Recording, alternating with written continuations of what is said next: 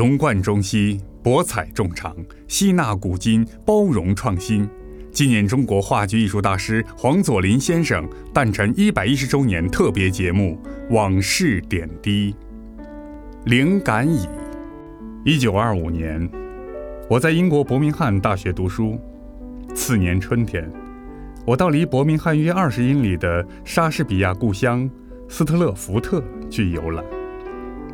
故居是一幢伊丽莎白时代的建筑，坐落在艾文河上，是。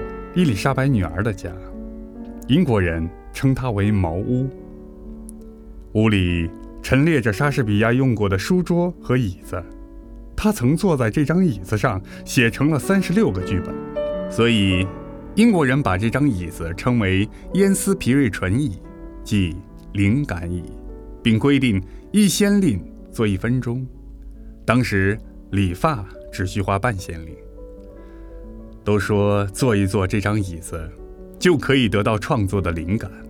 椅子前排着长队，大都是美国的百万富翁、战后的暴发户和旅游者。我也排在队伍中。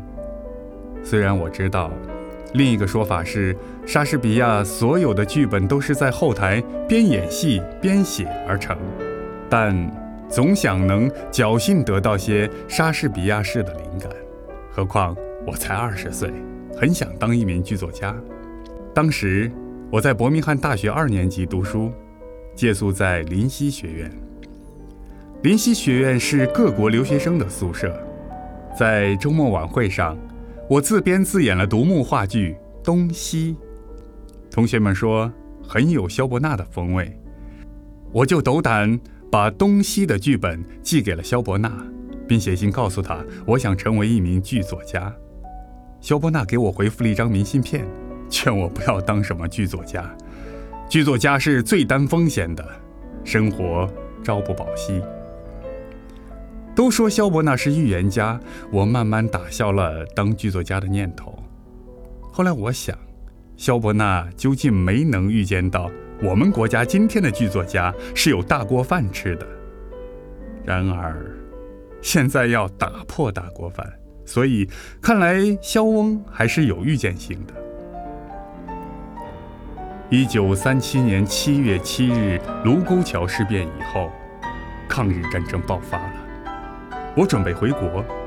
七月十日，我去萧伯纳家向他告别，请萧伯纳为我题词留念。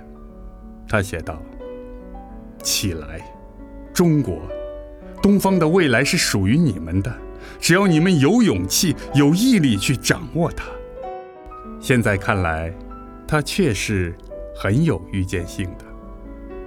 我在伯明翰读书时，一共去斯特勒福特三次，第二次去英国又去过两次，在灵感椅上一共坐过五次，加在一起有五分钟。到现在，我已年近八十。还没能成为剧作家，可见，成功的百分之一靠灵感，百分之九十九靠汗水，是确实的。